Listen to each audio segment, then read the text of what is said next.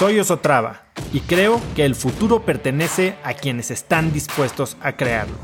Si estás aquí, estoy seguro de que tú eres uno de esos cracks.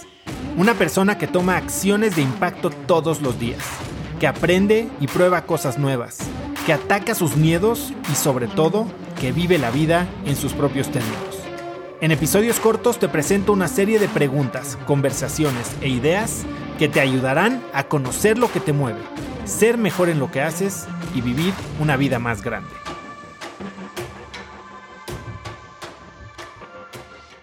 No sentía realización, ¿no? Eh, no era feliz. Eh, lo peor es que era por lo que había peleado 10 años. Había gastado 10 años de mi vida en una maestría en trabajos, internships, eh, más de 200 mil dólares también invertidos en llegar a ese lugar. Y cuando llegué ahí me di cuenta que simplemente no, no era feliz, no lo disfrutaba, no estaba yo teniendo el impacto que creí que podía tener, pero peor aún, el impacto que creí que merecía tener, porque si algo hacen muy bien las maestrías es hacerte creer que estás listo para cambiar el mundo, para comértelo. Y entonces, cuando sales de ahí, las maestrías, y para algo soy buenas, son buenas, es para inflarte y hacerte creer que estás listo para dominar el mundo, ¿no? Para romper barreras, para cambiar la realidad en la que te muevas. Y si bien eso es muy útil, si vas a emprender y si vas a tener esta oportunidad de tener impacto, Creo que es un poquito más difícil, al menos tomarlo de una forma literal, cuando entras a una organización pues tan estructurada como es un banco, un banco americano, un banco suizo. Y, y lo que descubrí fue eso, que me sentía yo limitado, no estaba teniendo el impacto que creí que podía tener o que merecía tener, no tenía autonomía y, y eso me hacía sentir muy frustrado porque yo sales como de los toriles, ¿no? Como toro de lidia listo para para investir. Y entonces en ese momento te jalan la correa. Y eso para mí fue muy frustrante.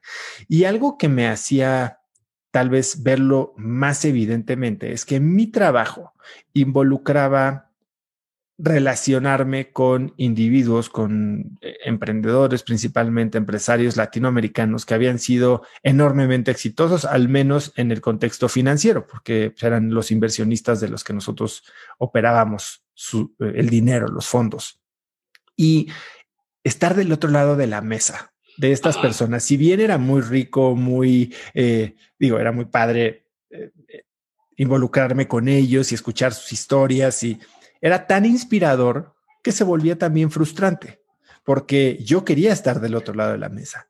Y en ese momento, a los 30 años, lo que yo sentía es que estando en la silla en la que estaba yo, iba a ser muy difícil que saltara del otro lado de la, del otro lado de la mesa. Que iba a estar yo siempre sirviendo a estas personas y no convirtiéndome en una de ellas. Conecta conmigo en Instagram como arroba osotrava y dime qué te pareció este episodio.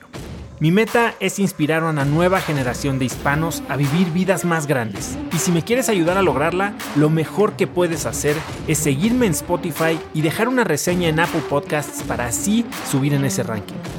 En tu reseña cuéntame de qué temas, categorías o personas te gustaría aprender y me aseguraré de leerlas para darte el contenido que quieres. Y no olvides unirte a mi comunidad de cracks en cracksnetwork.com.